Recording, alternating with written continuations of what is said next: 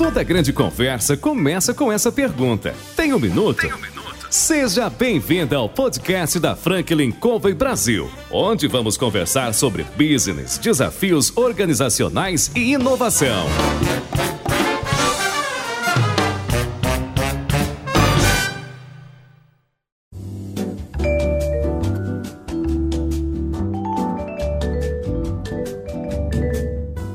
Pessoal, aqui é João Palmeira, consultor sênior da Franklin Covey Brasil. Hoje eu estou aqui para entrevistar CEOs, presidentes, diretores, gestores das mais importantes organizações da atualidade. A nossa proposta é trazer pessoas que contribuam com a sua experiência de vida, seus conselhos, trazendo histórias do dia a dia da gestão. Hoje, nós ligamos para o Fábio Perger, CEO da Stat Química, e perguntamos para ele: E aí, Fábio, você tem um minuto? Tenho. Que bom. É um prazer ter você aqui conosco. Igualmente. Fábio, gostaria de ouvir um pouco da sua vida. Compartilha conosco um pouco da sua história. A minha história começou quando eu tinha 17 anos de idade, que comecei a empreender só para ter dinheiro para sair com as meninas no final de semana, né? Então eu fazia produtos de limpeza básico, ou seja, água sanitária, detergente, ou seja, se não fosse pelas meninas, nada existiria, né? Mas o bacana disso tudo aí, o bacana disso tudo é que realmente começou de brincadeira, com dinheiro de um chevette velho na época, que era 8 mil dólares. Eu lembro desse número muito claramente, porque eu tive que pagar a duplicata depois desse dinheiro emprestado, né? Então a gente nunca esquece, primeiro empréstimo. E assim começou hoje a, a nascer o grupo Lima e Perger, que hoje nós temos mais de 11 business e com mais de 4 mil colaboradores no Brasil e exportamos para vários países, importamos de mais de 18 países. E o grupo Lima e Perger, do qual eu presido, a gente tem muito orgulho do nosso nascedouro, que foi realmente é, pegando garrafa de refrigerante, lavava as tampinhas com soda cáustica para tirar o escrito Coca-Cola, é, Guaraná Mineiro, de cima das tampinhas assim de refrigerante com bombril para reutilizar as tampinhas. Então foi muito suado, foi muito árduo a nossa a nossa trajetória, mas graças a Deus com muito, muito esforço e muita gente boa trabalhando junto, a gente tem conseguido um bom destaque a nível nacional e sempre com muita inovação, e isso faz parte do nosso DNA. Então nós começamos de maneira muito humilde, muito artesanal realmente, mas sempre com muita ousadia. Isso faz parte, até pela ousadia que veio dos meus pais mesmo, quando meu pai saiu como imigrante da Áustria para ir para a África, perdeu o navio na França e o cara falou que só tinha um navio saindo no outro dia para o Brasil. Ele perguntou, a única pergunta dele, aonde fica o Brasil? E perguntou se aqui era quente. E veio para o Brasil. Ao chegar no Brasil, ele não sabia nem que língua que se conversava aqui, ele achava que era espanhol, e foi trocar o dinheiro dele, com 22 anos de idade, era um salário mínimo na época. Então, assim começou a trajetória dele, né, que criou cinco filhos. Eu sou o primogênito dos, dos homens, é, a, minha, a minha irmã é mais velha, mas eu tenho uma irmã mais velha, mas essa história nossa é muito bacana, porque não foi simplesmente começar um negócio, foi inovar sempre nós fomos inovadores desde os primórdios, em, não, não só em produtos, mas na maneira de comercializar, na maneira de, de apresentar nossos produtos, em produtos também. Isso tudo faz parte do nosso DNA. Isso, a nossa equipe toda já tem isso de uma maneira muito natural. E isso faz com que a gente tenha uma máquina permanente de, de coisas novas, de criação, e eu, eu acredito que, que essa minha maneira de ser, ela repercute por todos os cantos da empresa. A gente deixa todo mundo com muita liberdade, inclusive de errar. Toda essa liberdade de errar, nós nunca vamos conseguir grandes acertos, que não vai ousar, né? Então, isso aí é, é, a gente dissemina muito na organização e eu acredito que essa humildade que faz parte dos nossos valores, por termos vindo muito de baixo, a gente sabe muito bem o quanto isso é importante. Fazer uma empatia com os nossos colaboradores, empatia com o meu cliente, saber dar valor a cada real para quem paga, para quem recebe. Então, isso tudo fez com que a Lima Berger se tornasse um ícone, principalmente no quesito velocidade, Hoje nós somos o maior mix do Brasil em produtos químicos.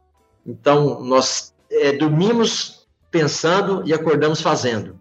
E no outro dia vendendo, né? Então, isso aí fez com que a gente batesse alguns recordes é, e alguns números muito interessantes.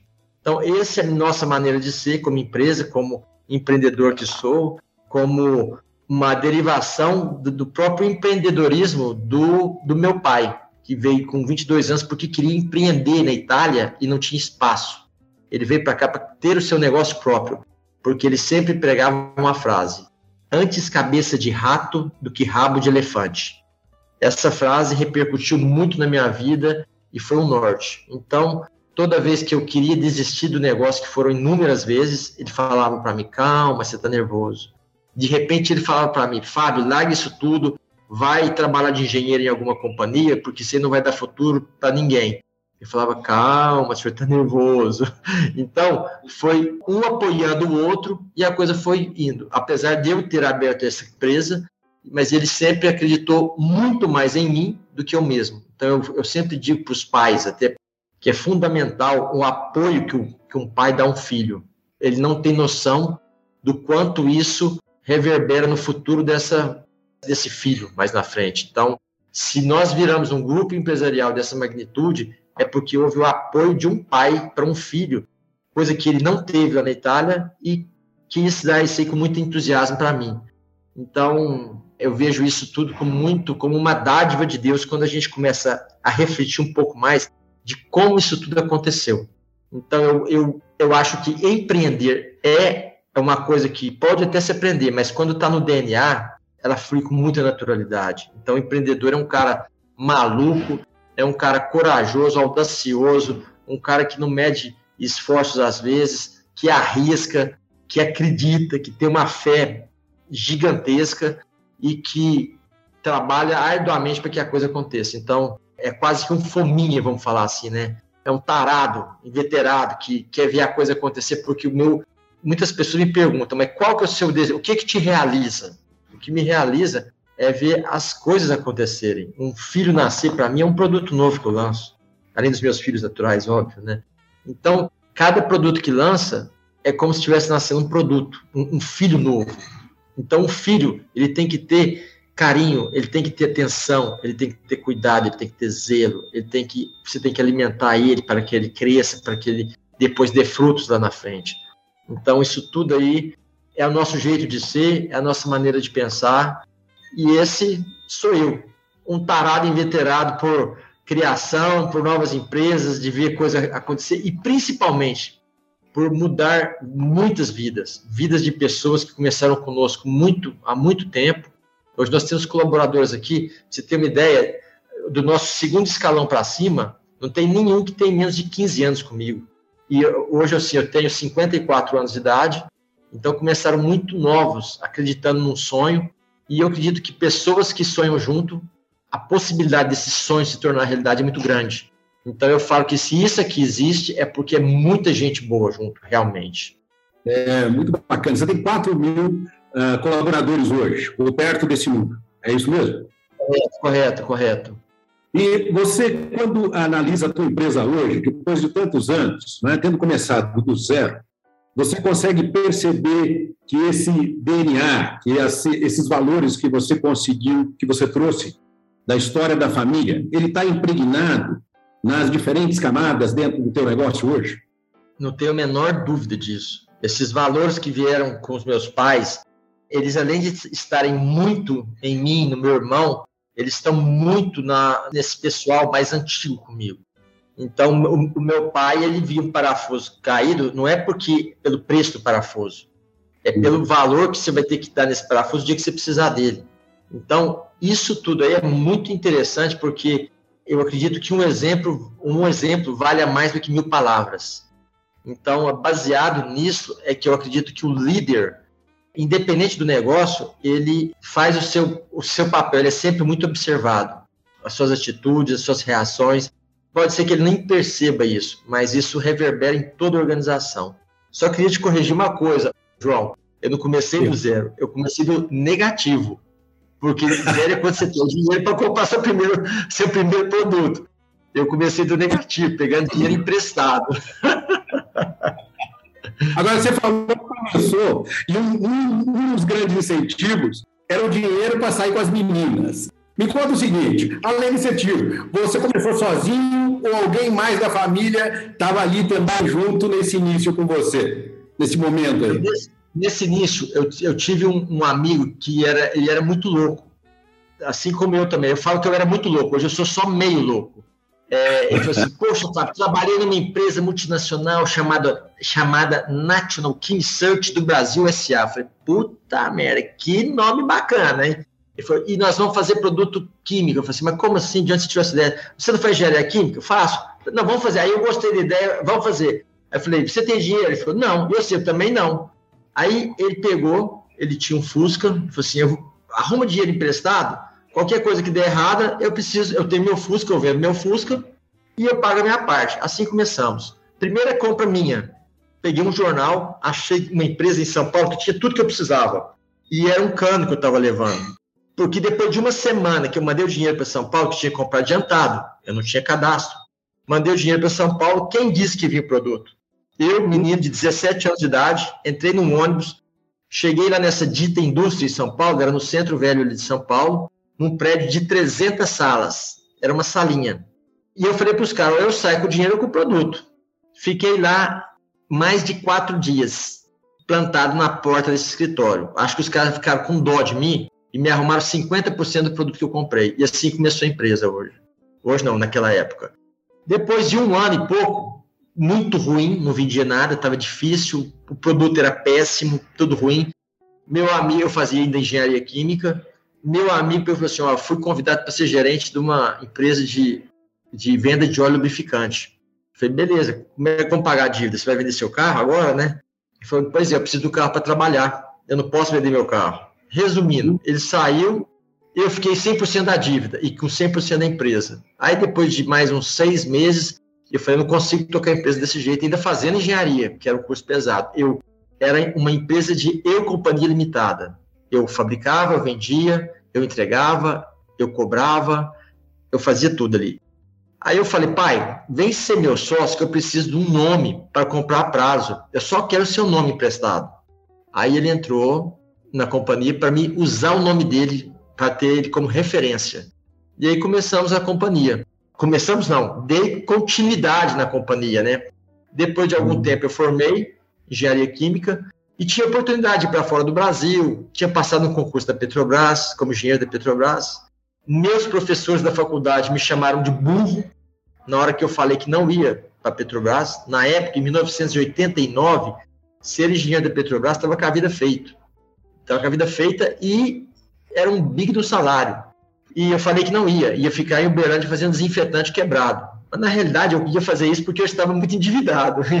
E e assim fiz e acreditei muito. Trabalhava dia e noite no negócio. Aí eu falei assim: agora eu vou fazer esse trem virar. Criei outros produtos depois que formei. Aí eu falei assim: vou ficar um ano aqui dando sangue. Aí não tinha dia, não tinha noite, não tinha sábado, não tinha domingo. E aí a coisa foi indo, começou a virar lentamente, lentamente, aí começou a andar devagarzinho. E piano se valontando, como se diz na Itália, né? Nós, aí eu comecei devagar, a coisa foi crescendo, foi dando certo alguns itens, foi dando certo outros, e assim, gradativamente nós estamos crescendo, crescendo, até chegar hoje a mais de 2 mil itens de produção, em linhas de produção, né? Então, essa é a nossa história de uma maneira muito assim, enxuta, mas houve vários momentos em que eu quis fechar a empresa, em que meu pai mesmo falou assim, fecha isso aqui, que isso aqui não dá nada, é, momentos em que os valores e a perseverança foram muito fortes. Então, isso aí eu acho que o empreendedor que não tivesse a perseverança de aprender com seus erros, em saber. Agora, é uma linha muito tênue, né? Entre a uhum. perseverança e a burrice, porque você tem que saber ali distinguir as duas. Essa linha tênue aí pode ser que se persevere no erro, aí é o fracasso absoluto. Pode ser que você persevere e faça alguma coisa diferente para que a coisa reverta, né? Então, no nosso caso aqui, eu, eu criava produto e mudava de canal de venda, passei para linha institucional, comecei a vender para postos de gasolina, transportadoras, e a coisa começou a querer mudar. Então, isso aí foi, fruto de muito tempo. Eu comecei a ver o primeiro tostão de verdade mesmo da empresa depois de um longo tempo. Então, eu casei, fui morar dentro da empresa. A empresa era, era muito pequena. Quando eu, antes de antes de formar, eu já estava dormindo na empresa, porque eu acordava de madrugada e pensava: será que eu fechei aquele tambor de ácido, aquele tanque de, de cloro? Eu acordava três da manhã e ia lá para a companhia ver se estava fechado. Aí eu não conseguia dormir mais. Então eu comecei a ficar, assim, é muito mais simples eu dormir dentro da empresa. Aí eu comecei a dormir dentro da empresa. Era efetivamente um cara determinado a fazer a coisa virar. Então essa essa determinação minha aí, eu acho que foi fundamental para isso acontecer. E esses valores de determinação, de não ceder às dificuldades, igual acontece muito com o jovem hoje, que, que é muito imediatista, eu tinha sempre na minha linha do tempo um plano e eu monitorava o que estava acontecendo. Eu, eu, peguei todos os planos financeiros do Brasil ao longo desses 35 anos, 34 anos de existência. Então, foi hiperinflação, foi cruzeiro novo, cruzeiro, tira zero e multiplica por não sei quanto. Então, eu passei por todos os, os buracos possíveis e imagináveis. E eu acredito que se existe um local no mundo para se empreender, ainda o Brasil é essa terra. E, e acredito muito no povo brasileiro, muito no mercado brasileiro, e eu tenho certeza absoluta que isso aqui é a terra do futuro. Podemos ter problemas? Óbvio que temos. Não existe onde não haja problemas. O negócio é como nós encaramos esses problemas. Então, dentro das empresas nossas também, problemas é todo dia. O negócio é você não deixar que eles cresçam mais do que você. Então, você tem que botar os problemas nas suas caixinhas corretas, administrá-los de maneira inteligente, com eficácia, eficiência, para que eles não se não te encubram e te travem para fazer o que deve ser feito de verdade.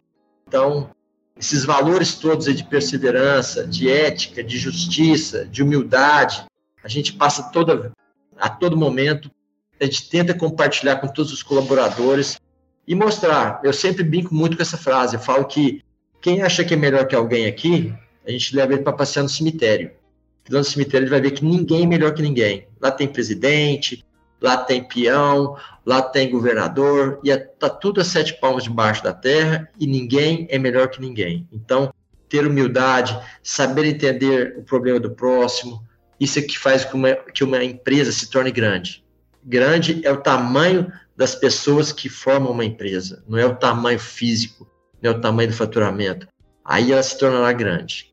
Isso é, é, a nossa filosofia de trabalho, é a nossa filosofia de, de ser, de existir. Fora disso aí, eu não acredito em nada mais, porque é, além de, de, de Cristo, né, eu acho que uma empresa não é, não são equipamentos, pessoas, marcas, fazem parte disso aí. Aliás, pessoas tirei. Eu acho que uma empresa é apenas pessoas. As pessoas são a companhia. Se você tirar todas as pessoas, botar pessoas novas aqui dentro, essa empresa perdeu o DNA. Ela perdeu a sua forma de existir. Então, tem muita preocupação com a perenidade do pensamento que envolve todo mundo. Então, essa liberdade de falar com o presidente, essa liberdade de dar comentários, essa liberdade de fazer o que acha que é certo, mesmo que sabendo que pode haver algum risco calculado, isso aí é fundamental para que a coisa vá para frente, né?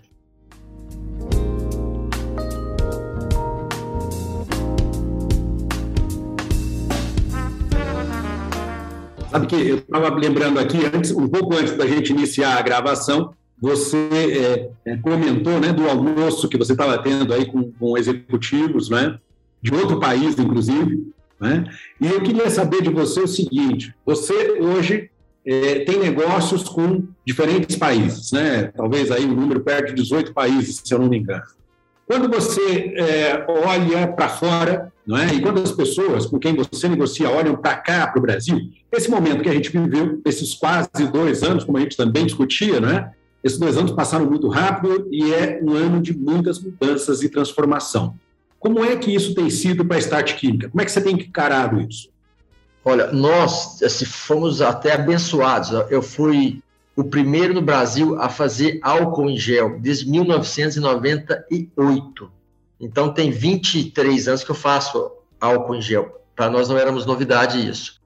E eu estou sempre muito ligado, eu viajo muito, e, e, assim, igual não só forne é, visitando fornecedores, mas viajo muito a turismo também. E vou contar esse caso aqui rapidamente para ilustrar essa sua pergunta. Eu estava em janeiro do ano passado na França e tinha de esquiar tal. E eu estava numa farmácia, chegou um, um chinês, um japonês, um asiático, e comprou uma cesta de, inteira. Pegou todo o álcool gel que tinha na farmácia, colocou em cima da bancada e começou a comprar, a contar e colocar dentro da sacola. Comprou tudo que tinha na farmácia. Eu vi aquela cena, olhei para a televisão também, estava falando da gripe que estava acontecendo na China no momento. Não tinha chegado nem na Europa, o Covid. E vendo aquilo lá, eu liguei para o meu comprador no Brasil e eu estava numa farmácia em Paris nesse dia. E falei para meu comprador, compra tudo que tiver de polímero que você achar no Brasil. Ele falou, você tá louco, nós temos polímero aqui para quatro meses. Eu falei, pode comprar para três anos. E válvula? Tanto, não, compra dez vezes mais. Você tá maluco, você pode comprar imediatamente. Dispara as compras e compra imediato. Não tinha se cogitado em chegar no Brasil isso aí. Nós já estávamos preparando para isso aí. Então, aí chegou num, num, determinado momento que nós éramos o único, por algum período, nós somos o único que tínhamos álcool em gel no Brasil o que foi uma visão que eu tive lá fora, antes do problema chegar no Brasil efetivamente. E, e isso mostra que nós temos que estar sempre antenados ao que está acontecendo ao nosso redor. Quando eu digo ao nosso redor, não é só ao nosso redor regional, mas mundial mesmo. Então, hoje o mundo virou uma coisa muito pequena, com tanta tecnologia. Esse novo normal aí, eu acho que vai ser normal definitivo. Nós não vamos mudar muito mais do que está sendo. Então, a maneira de fazer negócio, nós estamos comentando há pouco, é, a maneira de fazer negócio, a maneira de, de lidar com o cliente mudou, a maneira de vender o produto mudou. Hoje você pega os e-commerce da vida, o tanto que está vendendo os, com os influencers de, de internet, isso tudo é um novo normal. E eu acredito que nós não retroagiremos nesse momento mais. Então, eu acho que a lei de Darwin novamente veio à tona, que é o darwinismo, né? Adapte-se ou morra. Então, se a gente não se adaptar muito breve a tudo que está acontecendo aí, nós estamos perdidos. Na realidade, esse novo normal que aconteceu com o Covid, para nós foi muito bom. Nós surfamos muito essa onda aí, com, nós já estávamos preparados na realidade. Eu, por muitos anos, tentei dar de graça álcool em gel para infraero para colocar nas salas de embarque de aeroporto. De graça, eu não consegui dar, dar para a Infraero, porque ela queria, ela achava que eu estava fazendo mídia, ela queria que eu pagasse para colocar o álcool de graça nas salas de embarque. Muitos anos tentei, não consegui. Por muitos anos, uma vez, um outro case interessante. Eu fui numa grande rede de cinema, é, é porque eu nunca vi alguém comprar pipoca para assistir um filme, pegar um saco de pipoca, entrar no banheiro com o saco de pipoca depois de pago e lavar a mão antes de comer a pipoca com a mão. Geralmente ele pegou no dinheiro ou num cartão de crédito, que também é tão sujo quanto o dinheiro, e ir lá lavar a mão para comer. Aquilo me intrigava muito. Eu fiz um sachêzinho com álcool em gel, com a marca Septigel. E levei lá para essa grande rede de cinema. Deixei lá 5 mil sachê para distribuir em várias salas de cinema para ver se eu conseguia um cliente a mais, né? Porque eu acreditava muito no álcool em gel. Talvez eu deva ter sido o cara que mais acreditou em álcool em gel no Brasil até hoje. E aí, o que aconteceu? Depois de 40 dias, eu voltei lá na desse cliente que era dono dessas salas de cinema. Tinha 60 e poucas salas de cinema. Falei, eu vim aqui ver se a gente consegue fazer negócio, deve ter sido um sucesso, né? O cara pagou, higienizou a mão antes de comer com a própria mão a pipoca. Isso é maravilhoso, né? Aí eu falei assim: ah, foi legal sim, mas até tem uma conta aqui para vocês pagar. Eu falei: conta para pagar? Como assim? Eu tive que repor 52 saquinhos de pipoca. Eu nunca esqueci esse número. 52 sacos de pipoca. Eu tive que pagar para a rede de cinema. Eu falei: mas como assim? Isso aqui foram pessoas que abriu o sachê de álcool e jogou em cima da pipoca, achando que algum tipo de, de creme para comer pipoca, algum molho eu tive que repor a pipoca para os donos de cinema. Então, esses são cases que são. Hoje a gente ri também, mas na época eu fiquei irado. Então, é, é, essas insucessos, eu estou dando aqui um case que houve tanto insucesso, eu levava produto, álcool em gel daqui para os Estados Unidos, porque lá já tinha cultura. E nosso álcool era relativamente barato. Levava para lá, em determinado momento eu encalhei com três containers lá nos Estados Unidos e não vendia porque foi a época da crise nos Estados Unidos em 2008 e não vendia mais nada de produto importado nessa ocasião. E aí explodiu aqui o H1N1. Eu trouxe de volta dos Estados Unidos, eu reimportei eu para mim mesmo o produto para vender aqui, porque não tinha produto aqui. Olha que loucura. Então, são alguns cases de crença e perseverança, porque eu perseverei com esse, esse produto vários anos.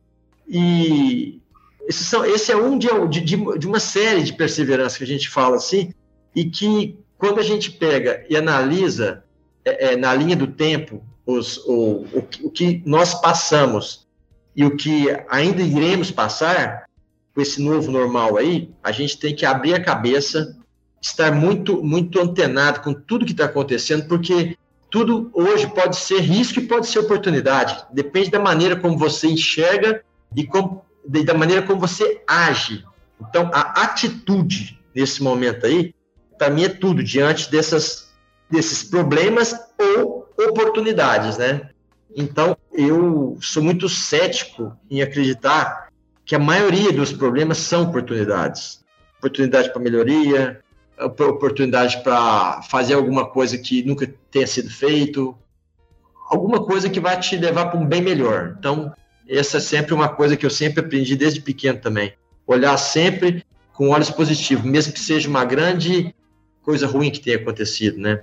É, porque então, eu fico pensando que você perseverar no álcool gel por anos a fio, é, né, dependendo do tipo de educação, o cara no primeiro ou no segundo ano já diria o seguinte: não, não vou mais mexer com isso.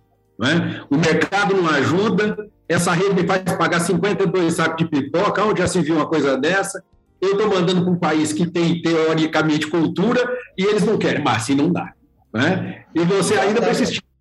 Ainda persistir. É louco, estou falando. A minha esposa fala que eu tenho que, tem que fazer um exame de sanidade mental em mim de vez em quando. Mas na hora que dá certo, ela fala: você deu sorte, hein?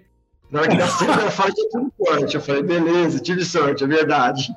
É verdade, eu acredito, que, eu acredito muito em sorte também. Isso, isso a gente está uhum. falando brincando, mas eu acredito muito. Eu acho que a energia cósmica conspira para quem trabalha para o bem, que preza sempre pelo próximo. Isso eu acredito muito nisso. Essa sinergia quântica aí, ela existe e ela é muito poderosa. Então, isso aí é uma das coisas também que muito nos. Nós somos muito abençoados com isso também, sempre. Então, eu acho que existe uma coisa muito positiva também em tudo quando a pessoa trabalha para o bem, sempre pensando em fazer o melhor para que todo mundo saia ganhando, entendeu? Negócio que é bom só para um não é bom para ninguém ao longo do tempo, né? Então tem que ser bom para todo mundo, tem que todo mundo crescer junto. Então hoje, quando eu olho para trás e vejo quantas vidas nós já modificamos aqui ao longo desse tempo com o nosso trabalho, isso é muito bacana, isso é o que me motiva na realidade. Então eu vejo pessoas quando a gente faz convenções, eu vejo o quanto nós mudamos a vida de alguns vendedores, a vida de alguns colaboradores. Igual hoje, eu recebi um, um colaborador aqui na minha sala, coincidentemente, que está comigo, deve ter no mínimo uns 20 anos. Entrou aqui quase que chorando. Para agradecer, eu não sabia que numa das empresas do grupo, o filho dele começou a trabalhar agora. E ele formou, e esse cara teve um acidente uma vez, teve um traumatismo craniano. Nós éramos muito pequenos, e esse colaborador que entrou aqui para agradecer hoje, quase que chorando, ele, ele não morreu porque eu grudei no colarinho do médico lá no dia. Falei, você vai fazer a tomografia já? Eu não tinha um tostão para pagar a tomografia. E o dinheiro já está chegando aqui. Liguei para minha mãe, mãe, me arruma um dinheiro aí imediatamente, que tem um funcionário nosso que está quase morrendo aqui no hospital. Então, essas coisas não tem dinheiro que paga, não tem nenhum, nada que me, me dê mais, satisfa, mais satisfação ou gratificação do que isso. Então, isso é muito gostoso de viver. Então, eu acho que a vida não é o fim, é o caminho, né? Então, isso aí é o que é bacana. E uma empresa, por ser um ser vivo, né? Uma pessoa jurídica, ou seja, é uma pessoa, uma, uma empresa, ela tem uma vida, só que o DNA dessa vida, dessa pessoa jurídica, ela é herança dos seus administradores, dos seus fundadores e de quem está sempre ali nas chefias. E isso é o que faz do nosso grupo uma empresa diferente. É bacana de ouvir porque a gente discute aqui na Franca de que a equipe ela é reflexo do líder. E o Covers, um dos livros que ele escreveu, Sete Hábitos particularmente, ele, ele trata do ganha-ganha. Eu tive a oportunidade de entrevistar aqui o CEO da Nilvair, que é o Marco Aidar. E o Marco, ele comentou a experiência dele que se parece muito com a sua, que é essa mentalidade de ganha-ganha, de que tem que ser bom para todos os que estão envolvidos, que a gente está ali né, criando um ambiente que seja realmente bom para a liderança, para a organização, para os colaboradores, porque é só assim que a gente consegue crescer ao longo do tempo. Né? Você está com 34, 35 anos de organização, não é isso? Exatamente, exatamente. Eu, eu desconheço uma organização que tenha crescido, que não tenha essa filosofia, porque na realidade, assim, é, o ser humano, por natureza, por natureza, não estou falando que são todos, não, por natureza, ele é egoísta. Talvez pelos da nossa descendência dos neandertais, lá de trás dos primatas, quando ele, ele caçava, ele tinha que segurar aquela gordura, aquela carne, porque se outro pegasse, ele não teria o que comer no inverno, né? Então, uhum. talvez isso aí ficou embutido no nosso DNA. Mas eu acho que o mundo mudou e quem não mudar e aprender a dividir, dividir os louros, dividir também as, as dores quando acontecem, essa pessoa ela não vai para frente. Então eu acho que isso aí é muito é muito bacana quando a pessoa evolui, que eu acho que isso é uma evolução, porque tudo que vai contra a natureza nossa, igual no, no caso esse egoísmo de alguns empresários, eu conheço vários grandes empresários que são muito egoístas, mas não vai para frente. Por quê? Porque não consegue aderir pessoas boas junto dele. Ele não gosta de dividir. Então tem que dividir para multiplicar. Essa é a grande matemática da vida. Quem não divide não multiplica. Então, quem não aprendeu por bem vai aprender por mal, infelizmente. Então, nós temos que aprender é, na, nessa matemática da vida aí, é com o erro dos outros, né? E eu, eu uhum. desde, desde de muito jovem, eu li muito, inclusive todos os livros, os livros do, do Stephen Covey também. Eu sou fã de carteirinha e acredito muito em neurociência, acredito muito no nosso, no nosso condicionamento, na nossa maneira de trabalhar, na nossa maneira de agir, porque isso aí é, é, a gente pode falar o que quiser, independente do ramo de atividade, independente de quantas pessoas você tem debaixo de você, onde você atua, a verdade absoluta é uma só. Tudo que você faça com amor, determinação e tenha conhecimento e adquira conhecimento ao longo do tempo, dificilmente você vai ter insucesso. A não ser que você não gaste energia naquilo. E outra coisa também, existe que um, um, um livro que eu gosto demais da conta, que é Poder Sem Limites, do Anthony Robbins, que, de, de neurociência também, muito interessante, porque na realidade, desde os meus 15 anos eu comecei a ler Stephen Covey, e o que é mais bacana nisso tudo é que você começa a desenvolver uma maneira de pensar única. E essa maneira de pensar entra no seu DNA, naturalmente.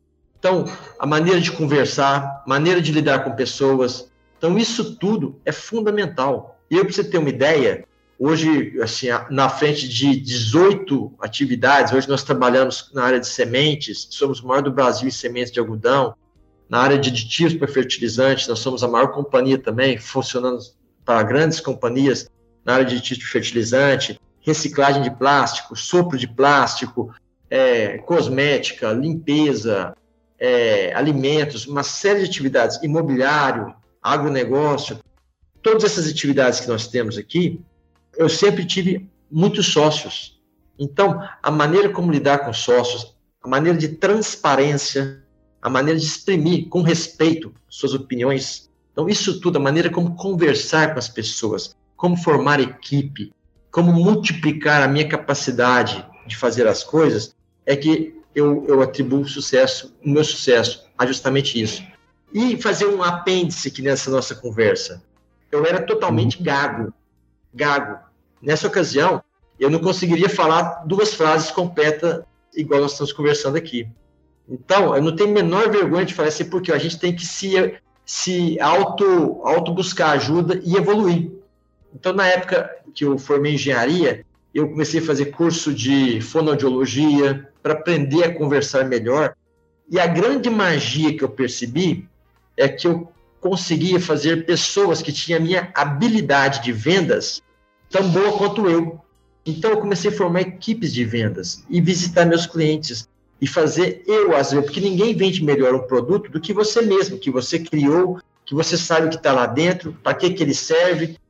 Então eu consegui multiplicar a minha habilidade de comunicação, mesmo sendo gago. Aí eu comecei a fazer uma série de coisas, curso de oratória para falar em público e etc, etc, até chegar onde nós estamos hoje aqui, que eu falo, eu falo para duas mil, três mil pessoas a qualquer momento, sem o menor problema, com maior naturalidade do mundo.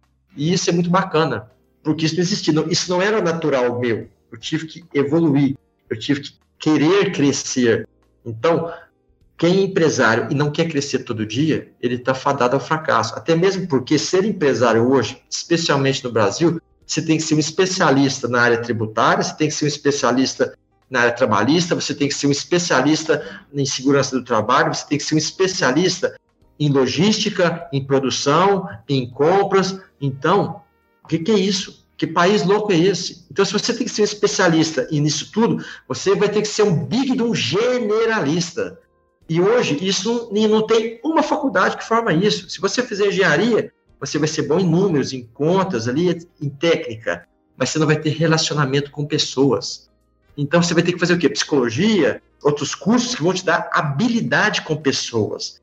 Então, o meu caso em específico, que sou engenheiro químico, todas essas outras habilidades de comunicação, etc., de compartilhar meu sonho para que outras pessoas também sonhem junto comigo, foi adquirida ao longo desse tempo aí todo, fazendo curso, me aperfeiçoando, procurando colocar meus pensamentos de forma muito clara para que eles entendam o que que eu estou pensando, como é que eu vou fazer, qual que é o nosso a nossa condução para chegar no, no ponto de, de objetivo. Então isso tudo foi feito muito step by step mesmo. Isso isso eu vejo de uma maneira, eu olho para trás, eu fico muito feliz com o que aconteceu. Tento passar isso muito hoje para os jovens, por causa desse imediatismo que eu te comentei agora mesmo. Às vezes o jovem começa a trabalhar, não quer saber nem o que, que ele vai fazer, ele quer saber quanto que ele vai ganhar. Então, às vezes, isso aí é uma coisa que a gente, eu falo muito, e principalmente o que eu aprendi ao longo dessa vida, que eu, que eu gosto de falar muito, é que as pessoas têm que ter referência. Aí, outro dia, conversando com um grupo de jovens empresários, eles falaram assim, pô, minha referência é o Steve Jobs. Eu falei, que bom, parabéns. Mas quantas vezes você já ouviu o Steve Jobs falar para você? Você teve com ele pessoalmente, você pegou na mão dele. Será que ele existe mesmo ou foi uma ficção? Não, que isso, existe tal. Falei, quantas vezes? Ah, não, eu só li livro. Beleza, é muito bom.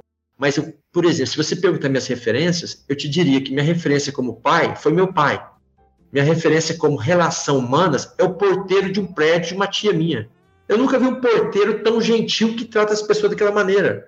Aí o cara fala, porra, Fábio, um porteiro é sua referência? Foi um porteiro minha referência no tratamento com pessoas. Uma outra pessoa, um, um empresário, eu tenho dois empresários que eu nunca vi tão humilde na minha vida. São dos maiores empresários do Brasil. Então, são pessoas que, se você vê ele na rua, você vai acabar dando quase que uma gorjeta, achando que é humilde ali. É um dos caras mais ricos do Brasil. Então, nós temos que ter referências de pessoas que tiveram sucesso e que entender como que ele fez para atingir aquilo. Seja no relacionamento com pessoas, tratando bem pessoas, porque o universo, quando você trata bem uma pessoa num momento difícil, nunca te esquece.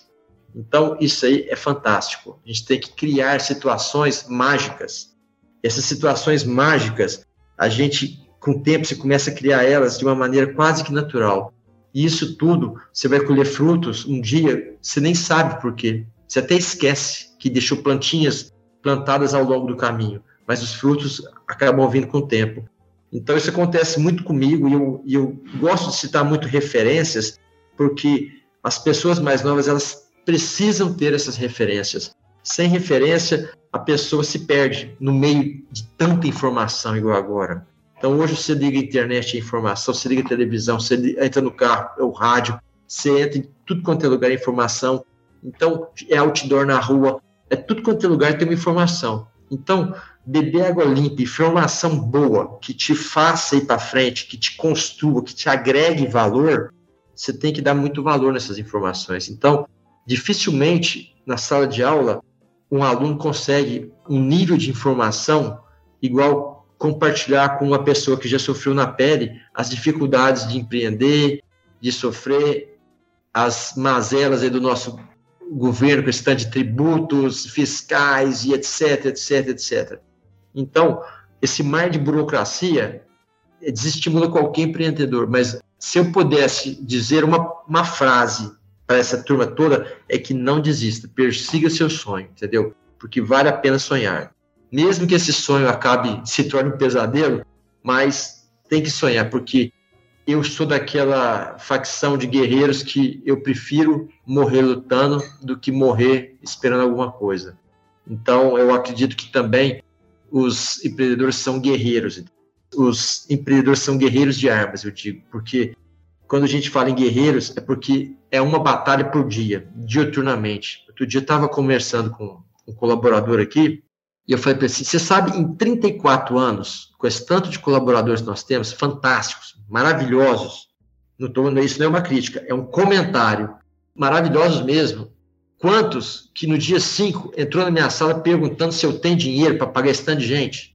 Ao longo de 34 anos, ele riu, olhou para mim, falou assim: nunca, nunca, em 34 anos alguém fez isso. E quantas vezes eu tive que pegar algum patrimônio meu, levar no banco, levantar dinheiro, porque eu não tinha dinheiro para pagar, para fechar a folha na outra semana. Então, isso tudo são riscos. Ah, mas uh, tem hora que você ganha dinheiro. Graças a Deus, tem hora que ganha. Se não estava quebrado, e já não, nem seria, nem estaria aqui falando quando nós estamos conversando aqui. É verdade, mas são coisas, esses riscos, colocar na reta desse jeito assim, num país tão instável, igual nós somos aqui, é uma coisa que tem que é igual ter fé em Deus, entendeu? Então você tem que crer mesmo e ponto. Não tem que questionar muita coisa. Porque o questionamento, você vai ficar ali questionando, questionando, conversando, conversando e não fazendo nada. Então vamos realizar.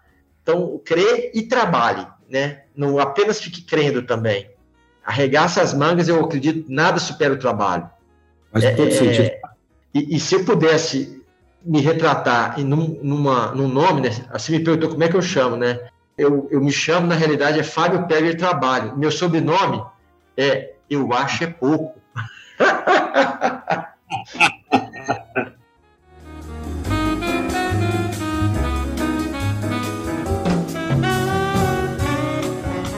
Mas ao mesmo tempo, a gente brinca assim, João, mas ao mesmo tempo a gente tem que se separar muito também, porque senão se, se torna um workaholic e nós temos que dividir hoje o nosso tempo, que é o bem mais precioso, né? Na família, nos amigos, com a sociedade. É, afinal de contas, eu devo tudo à sociedade que nos cerca. Então, eu fui presidente da associação comercial aqui muitos anos, presido algumas entidades. Então, isso tudo aí é o lado que a gente dá, retribui a, a comunidade, que tanto nos, nos prestigia, né? E eu acho que isso faz parte também. Então, eu acredito também assim como na cultura americana é muito comum lá nos Estados Unidos, os empresários que saíram de determinadas instituições de estudo, algumas universidades, quando eles começam a ganhar dinheiro, eles doam parte desse dinheiro para sua escola. Por isso que as universidades, Harvard, Oxford, tantas outras dos Estados Unidos, elas têm muito dinheiro, porque elas recebem doações de ex-alunos. E eu comecei a fazer isso aí, já tem bastante tempo, doando muita coisa para as universidades que muito me ajudaram a chegar onde cheguei. Porque eu sempre vim da escola pública, nunca paguei para estudar. Então, eu, eu, vim da escola estadual, fiz o segundo grau na escola estadual, passei na Universidade Pública Federal e nunca paguei um real para estudar. Então, eu acho que eu, uma dívida moral com a sociedade, todo empresário que, fez, que teve essa jornada aí deveria ter. Deveria voltar para dentro da escola, e ver como é que está o nível dos estudantes que saem lá. Até mesmo porque esses estudantes que saem de lá, eles vão ser seus colaboradores no futuro, talvez. Então tem que melhorar o nível das escolas. Então eu, eu faço isso com muito carinho, faço isso com muito amor, porque eu acompanho meus filhos que estão na escola também. Eu acho que isso aí é fundamental. Se nós não zelarmos das nossas sementes, das nossas plantinhas, o Brasil pode ser uma grande nação, mas se tiver só ervas daninhas, não seremos uma grande nação. Então nós temos que começar a zelar pelos que estão vindo aí, a próxima geração, a segunda, a terceira geração que está por vir, porque o exemplo que meu pai me deu, dificilmente eu conseguirei dar com tanta maestria quanto meu pai me passou. Talvez pela falta de tempo, etc. Então nós temos que olhar para isso aí também. Eu tenho uma grande preocupação com as gerações futuras que vêm por aí. Porque o mundo não é feito só atrás do computador, não é feito só com o celular. Então, o mundo tem que ter logística, tem que ter alguém que está dirigindo um caminhão, tem que ter alguém que está operando uma máquina, uma empilhadeira, etc, etc. Então, tem que ter um raciocínio, sair fora do, de estar bitolado sempre. Então, esse é um princípio que eu acho que o brasileiro tinha que começar a despertar para isso aí. Os meus amigos e colegas empresários voltar para dentro da escola de onde eles saíram um dia. Porque aqui sai da escola nunca mais olha para trás. E o americano não. Ele sai da escola, ele é grato. Ele é grato aos professores. E, e isso é muito bonito. Uma vez eu trouxe aqui, até me emociona um pouco, porque eu trouxe aqui para me visitar depois de 12 anos de empresa. Eu tinha um professor chamava Eloy Furnazaro. Ele era um químico industrial. Mas ele era fantástico, era minha, minha referência dentro da escola. E eu comecei a empreender, foi dando certo. Depois de uns 12 anos, eu estava até uma empresinha bacaninha. Eu fiz questão de pagar uma passagem aérea, ele morava em São Paulo, ele vir me visitar aqui. Então ele já estava bem mais velho, ele muito emocionado, falou assim, Fábio, eu estou emocionado não é porque você cresceu e veio idade baixa, etc., porque eu vi você fazer isso aqui. Eu estou emocionado porque foi a primeira vez, já estou aposentado, na minha vida, vi muita gente formar, que alguém fez isso aqui que você está fazendo comigo. Me pegar em São Paulo, me trazer para ver o que, que ele conseguiu fazer com alguns dos conhecimentos que nós conseguimos passar na academia. Então, isso aí tinha que acontecer mais. Isso é bonito. Então, esses valores tinham que ser mais é, difundidos, porque senão o futuro vai ser muito ruim, porque só começa a ter gente que não, não valoriza quem dá aula. Então, isso aí, lá que está a fonte de tudo. Hoje eu tento trazer cada vez mais para perto a academia, junto das empresas, junto dos nossos colaboradores. Hoje nós temos vários colaboradores que saem de dentro da academia, ainda muito jovens, e, e nos dá muito orgulho o quanto muitos já cresceram aqui dentro. Então, a maioria dos meus diretores hoje começaram aqui como estagiários. Essa empresa de fertilizante que eu fui agora, a minha diretora lá, que está comigo há 19 anos, hoje já estava falando em francês com alguns clientes, eu fiquei surpreso de ver a desenvoltura dela e que nível de diretora. Eu nunca ia conseguir uma diretora daquela no mercado facilmente. Como entende e fala da empresa como se fosse dela uma coisa fantástica. E veio para cá como uma estagiária. O meu diretor de produção, com 2.500 itens, veio como estagiário. Minha diretora de tecnologia, da mesma forma. Então, é gente que nasce, pega o DNA, aí a empresa tem vida. Porque uma empresa sem vida, ela não prospera, ela vegeta. E nós precisamos de empresa que tenha vida, que tenha DNA. Isso sim, aí a coisa vai longe. Muito bacana. Você tá, igual você estava falando sobre retornar para a sociedade, nós temos aqui na Franklin um curso chamado Velocidade da Confiança. E a gente fala de ondas de confiança. E um deles é justamente a quinta onda, é retribuir para o meio aquilo que o meio trouxe. Né? Você falou da sociedade que fez com que a organização chegasse aonde está, e dessas ações que você faz em reconhecimento, né, em retribuição. E esse é um tipo de mentalidade que a gente precisa desenvolver. Sim, mas, mas é um pouco diferente quando você retribui para a escola. A gente retribui, faz muitas ações sociais com com asilo, com creche, doamos mais de 600 mil litros de álcool em gel durante a pandemia. Mas isso tudo, quando a gente, quando eu falo para retribuir para a escola, para a academia, isso é muito diferenciado. Porque quando retribuir para a sociedade, eu acho que é quase que uma obrigação hoje em dia, com a responsabilidade social tão em voga uhum. como está hoje. Mas quando fala em retribuir para a academia, de onde veio a coisa lá embaixo, isso é uma outra dimensão.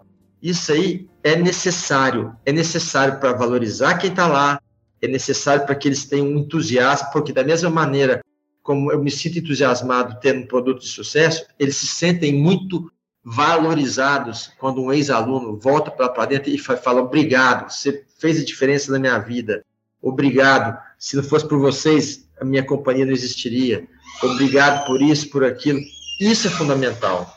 Então, são pequenas ações que eu acho que o brasileiro não tem o costume de fazer. Eu falo que isso é costume. Então, uhum. é, é, se esse, eu tenho pregado isso, isso, muito e tenho feito muito mais às vezes do que, por exemplo, nós com esse stand de parceria com é, odontologia, quando a gente mexe com oral care, com a parte de veterinária, com a parte de, de engenharia química mesmo, isso tudo a gente vê o brilho nos olhos dos professores. Então, falta isso aí. Mas eu, fico muito, muito motivado porque tem muito a fazer nesse Brasil. Então, como o mato aqui ainda é muito alto, para todo lado que você dá uma, uma enxadada, você é, um, é uma pá de minhoca, né? Então, eu acho que eu acho que isso aqui é uma terra muito fértil e tem muito a ser feito em todos os segmentos. Quando você analisa tudo, tudo, você pegar tudo aqui. Uma vez eu fui dar uma, uma palestra numa. Essa aqui foi interessante, essa historinha aqui. Vou contar rapidamente aqui para você, para ilustrar isso aí. Estava dando uma palestra numa, numa faculdade no interior de Goiás. E muito voltada ao agronegócio. Aí tinha formandos de agronomia, veterinária, zootecnia. Aí estava falando de empreendedorismo. Um rapaz levantou o braço assim: Ó, oh, aqui tudo muito difícil, ninguém tem dinheiro, como é que vai empreender aqui? Aí eu virei pro rapaz, do nada, não tinha pensado nisso. Falei, deixa eu te falar, você mora onde? Falei, assim, não, moro na zona rural aqui. Eu falei assim, lá tem cavalo, vaca? Eu falei, tem. Eles fazem cocô. Tem estrume, não tem? Tem. E o que, que vocês fazem com esse estrume? Nada. Eu falei, beleza. E se você recolhesse o estrume, uma hora por dia, só recolhendo estrume, colocasse para secar no quintal lá e pegasse uma betoneira e misturasse com adubo um NPK mineral. Ah, mas eu não tenho dinheiro para comprar betoneira. Lá tem uma enxada, não tem? Você pega a enxada e vai misturar na mão uma enxada e vai colocar num saquinho. Porque antigamente, quando eu era muito novo, eu lembro que passava o carroceiro vendendo adubo no saco, para o pessoal colocar na horta, colocar no jardim. E essa pessoa não existe mais. Você vai vender um adubo natural, porque é do estrume da vaca, juntamente com um adubo mineral. Você vai ter um adubo organo-mineral. Aí você joga um pigmento e coloca no saquinho. Vai vender de, de porta em porta. Você vai ter um negócio. Beleza. Aí ele riu, todo mundo riu. Beleza. Aí passou o tempo. Daí uns seis, sete meses eu recebo um telefonema. Aí eu atendi e falei assim, ó, oh, aqui é aquele fulano. Foi você que esteve aqui na universidade e tal, dando uma palestra de empreendedorismo? Eu falei, foi. Lembra que o senhor me falou que aqui nesse país, se invasasse até merda, dava dinheiro? Falei, lembro. Falei, pois é, eu era aquele rapaz que você falou que se eu pegasse, fizesse, que eu disse que não tinha dinheiro para betoneira, você fazia na pá, porque eu era muito forte. O rapaz era bem fortinho, eu falei, você vai fazer na pá, rapaz, na enxada, os braços desse tamanho aí. Resumindo, ele estava me ligando para falar que ele já tinha seis funcionários, ele fez exatamente aquilo, montou uma fabriqueta de adubo, estava casando e queria meu endereço para mandar o convite de casamento e queria que eu fosse lá. Bacana. Fez brincando. Olha que coisa bacana. Eu falei brincando e o cara realmente começou literalmente a invasar merda, né? Não, esse é o Brasil que nós temos, entendeu? Agora tem que arregaçar as mangas, tem que mexer o doce. Porque senão, não, espere. Aí o pessoal, ah, porque agora o Lula ganhou, agora o Bolsonaro ganhou, tô fudido, tô isso, tô aquilo. Falei, deixa eu te falar uma coisa. Que dia que algum presidente veio aqui pagar sua conta de luz? Que dia que alguma coisa veio aqui pagar sua conta? Você que não trata de regaçar a manga e trabalhar como se hoje fosse o último dia, você vai ver se você vai, vai dar conta. Você acha que o mundo acabou porque agora o presidente mudou e não é o que você quis? Então, meu amigo, faça a sua parte. O resto você tem que fazer também. Mas não esquece que a principal é você que tem que fazer. Então, o povo somatiza isso esquece do principal regaça as mangas e, e vão botar suor para fora. Aí a coisa acontece. E às vezes eu vejo o pessoal tudo meio, ah, ah, meio embranato, meio adormecido, entendeu? E tem que ter um pouco mais de energia, tem que enfiar o dedo na tomada ali, de vez em quando, para ver se dá uma acordada para o mundo. E eu acho que isso. Mas cuidado você está falando, porque se você mandou vender instrumento e foi, fez com seis funcionários, a tomada aí. É verdade. Ainda bem que os dedinhos são mais grossos que o buraquinho tomado, viu? Mas, ó, o bacana disso tudo é mostrar o quanto tem a fazer nessa terra, o quanto as oportunidades, elas, independente do momento de crise, na hora que tiver todo mundo chorando, vai ter alguém que vai estar vendendo lenço, na hora que alguém que vai estar vendendo lenço, vai ter que estar alguém que vai estar fazendo trabalho psicológico nas pessoas, etc, etc. O negócio é não ficar parado, entendeu? Eu acho que eu, eu brinco muito que hoje em dia nem poste pode ficar parado, de vez em quando tem que dar uma mexida ali. Então, essa nossa jornada como empreendedor, como pessoas que têm que ter um legado de deixar as pessoas que estão próximas a você um pouco melhor, nós temos que estar sempre fomentando-as, incentivando-as, fazendo com que elas cresçam, não apenas no sentido financeiro, mas como pessoas também, entendeu? Então, eu acho que esse aí é o, é o grande legado nosso, como propósito, como propósito que eu, que eu tenho hoje, é fazer com que as pessoas se tornem pessoas melhores, com que as pessoas elas vejam o mundo por um outro prisma, que é fazer com que todas tenham os seus mínimos é, anseios de alimentação, de habitação, de satisfação, de relacionamento com seus parentes, todos satisfeitos, entendeu? Não podemos ter um país tão rico quanto o Brasil, pessoas que ainda passem fome. Não podemos admitir num país tão rico de clima, de tudo, pessoas que passem frio.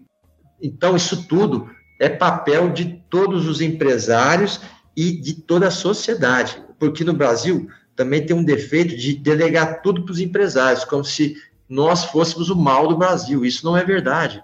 Se o Brasil é o que é, é porque tem empresários bons, eficientes e guerreiros. Eu acho que isso, essa é a saída fomentem a iniciativa é, privada, que vai surgir emprego, vai surgir muitas oportunidades. Então, temos que, no lugar de atrapalhar, é fomentar, baixar o nível de burocracia, sermos facilitadores. Quando eu falo sermos, é governo municipal, governo estadual, governo federal, aí tudo começa a entrar na, na facilidade. Nós temos que colocar o Brasil num ciclo virtuoso e sair desse ciclo vicioso de que tudo é difícil, de que tudo não dá, não dá, não vou. É muito não. Então nós temos que mudar esse não, pelo menos para um talvez, correto? Que não seja sim de uma vez, mas pelo menos que passemos com um talvez. Será que isso vai dar certo? Pode ser que sim, talvez. Vamos tentar. É isso que tem que fazer com o Brasil. Então, eu, eu sou um cara otimista por natureza, sou um batalhador, quando me vê com tanto otimismo assim, não pense que eu não tive tombos e erros. Errei pra caramba, esfolei, tive para fechar inúmeras vezes, muitas, muitas, muitas. E, e às vezes quebro a cara em algum negócio, porque a gente faz muita coisa, é natural. O importante é acertar mais do que errar, né? Então, isso aí, essa, essa é a grande matemática da vida aí. Fico muito feliz aí com, e está compartilhando algum, alguns pensamentos do nosso grupo, na realidade, e, e, são pensamentos que, com certeza, fazem parte de toda a nossa, do, do nosso primeiro, segundo, terceiro escalão aqui também.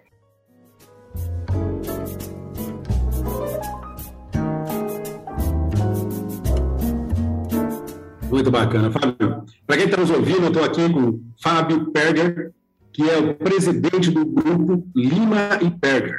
E está contando Isso. aqui, é, um, é, uma história de vida muito bacana de ouvir. Fábio, eu, eu agradeço muito o seu tempo, sua disponibilidade, que eu sei que você é um cara extremamente ocupado, e agradeço por você ter compartilhado suas histórias de vida, que com certeza, assim como eu, né, muitos de nós aqui que estão nos ouvindo, que vão nos ouvir, vão parar para pensar não é? e tomar alguns dos, desses exemplos, não é? de entender que, como dizem por aí, né? algumas vezes as pessoas veem a gente tendo resultado, mas vê a pinga para o estômago. Né? Ao longo do processo, é uma construção que exige perseverança, como você falou, é? de manter ali a fé, de continuar fazendo para que as coisas é, realmente aconteçam. Eu só, eu só gostaria de chamar a atenção das pessoas que estão nos ouvindo para que, levando em consideração né, o esterco lá com o NPK, não leve em consideração o dedo da tomada, né, para não arriscar. É, mas, mas que não se esqueçam de que sair da inércia requer trabalho, requer um pouco de dor, entendeu? Então, isso aí é que eu, é que eu quero dizer com você, porque a gente, hoje é muito fácil a gente se acomodar, entrar numa zona de conforto e achar que tudo está ruim, que tudo está difícil, que nada dá para fazer. Então, sair da zona de conforto é fundamental sempre. Buscar fazer diferença. É isso aí. É por aí o caminho. Bacana. Fábio, muito obrigado pela sua entrevista, pelo seu tempo. Espero que você continue tendo muito sucesso, sendo um grande exemplo aí para muita gente. Obrigado mesmo. Um grande abraço. Igualmente. Um abraço a todos também. Até mais. Valeu. Pessoal que está nos ouvindo, obrigado por nos acompanhar. Próxima semana tem mais. Um grande abraço a todos e grande sucesso.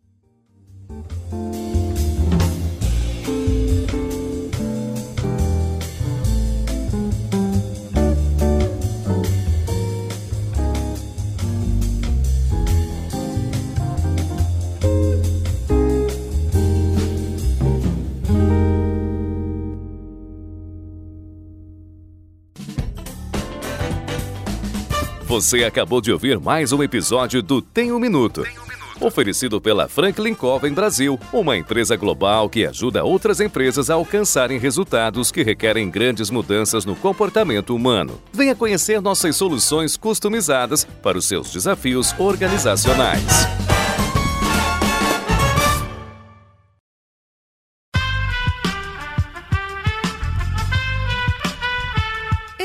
Podcast foi editado por Aerolitos Edição Inteligente.